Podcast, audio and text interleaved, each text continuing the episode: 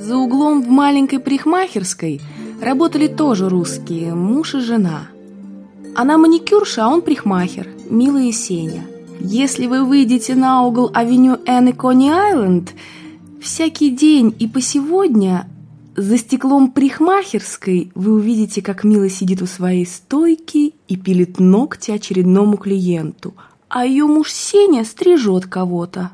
Мила тоже отнеслась к нашей семье дружелюбно, даже подарила нам набор старых вилок и ножей. Все нам что-нибудь дарили. Кто кастрюлю, кто простыни, кто ночную лампу.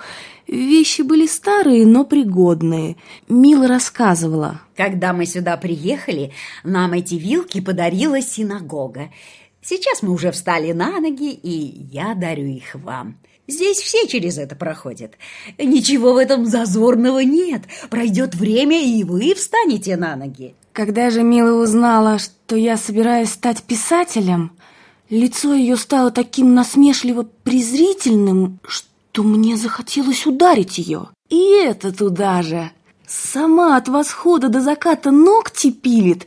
Высшая степень интеллектуального труда. И она же надо мной смеется. Опустись на землю, девочка. Каким писателем? Здесь Америка, а это тебе не Советский Союз. И ты бы себе что-нибудь попрактичнее придумала. Вот как я, например. Закончишь двухмесячные курсы, устроишься в какой-нибудь престижный салон маникюрщицы или, если хочешь, может, даже дамским мастером. Ты молодая, тебя всюду возьмут. Ты даже в Манхэттене можешь устроиться. Позже я уже не спешила что-либо говорить о себе людям, все больше уклонялась от ответа на вопрос, кем я хочу стать, или мычала что-то вроде того, будто я еще не решила. Мне неприятны были насмешливые взгляды окружающих и то отчуждение, которое вызывала здесь моя будущая профессия, но моя позиция была непоколебимой. Даже если бы они все пригрозили расстрелять меня, я все равно не стала бы ни программировать, ни пилить ногти, ни делать что-либо другое на свете, кроме как писать. Из русских соседей были еще Слободкины. Муж, жена и двое взрослых детей. Тоже все как один программисты. Дядя Денис с женой очень пожилая пара, пенсионеры. Он с особой жадностью набросился на моих деда с бабой, так как все эти годы искал своего ровесника и земляка, друга, с кем он мог бы общаться по-русски. Меня поразило, что, прожив более 35 лет в Америке, этот человек все еще оставался стопроцентно русским. Американцы не были для него своими. Свои старики – вот это было событие. В первый же день, когда мы приехали в дом, дядя Денис принес бутылку, и они с дедом как следует выпили. Дедушка радовался. Я даже не мечтал, что здесь, в далекой Америке, мне будет с кем поговорить. Я перед сыном не хочу говорить. Дом наш продали за бесценок. Я всю свою жизнь вот этими руками, что было, что детям оставить. Это был мой дом, моя гордость. Его начал строить еще мой отец. Но мне он оставил хибару. Он всю жизнь проработал, чтобы оставить мне эту землю и эту хибару. Сколько сил было потрачено, прежде чем эту хибару я превратил в настоящий шикарный дом. Я расширил постройку, достроил второй этаж, провел газ, воду, посадил сад. Денис, брат, я столько преобразований там сделал и не перечислить. Так, незаметно. Тут новый забор, там виноградник, тут побелили, там забетонировали. Понимаешь, оказалось, все, на что я положил жизнь, моим детям вовсе и не нужно. Бросили, как грошовый финик, и все. На просто не обменяли. Даже денег в руках не осталось.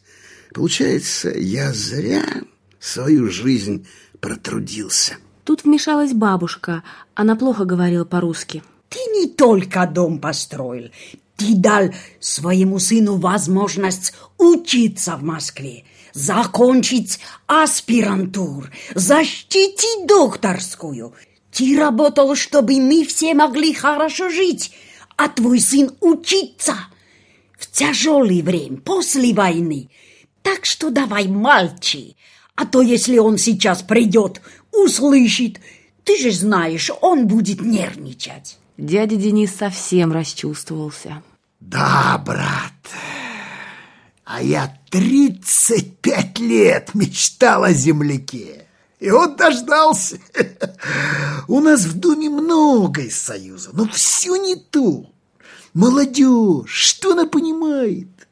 А ты земляк, ты как я войну видел.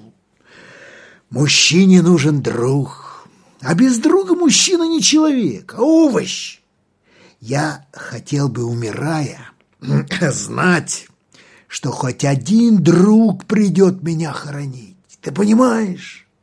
Друг сердца, не холодный американец. Ты понимаешь?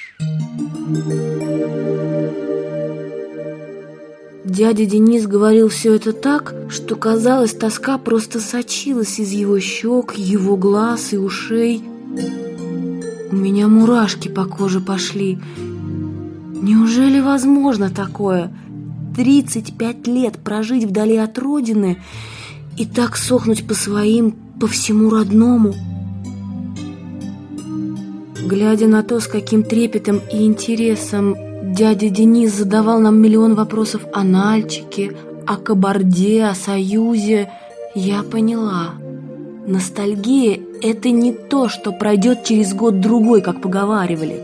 Она может остаться с тобой даже на 35 лет. Открытие это, конечно, совсем не обрадовало меня. Все другие жильцы нашего дома были американцы.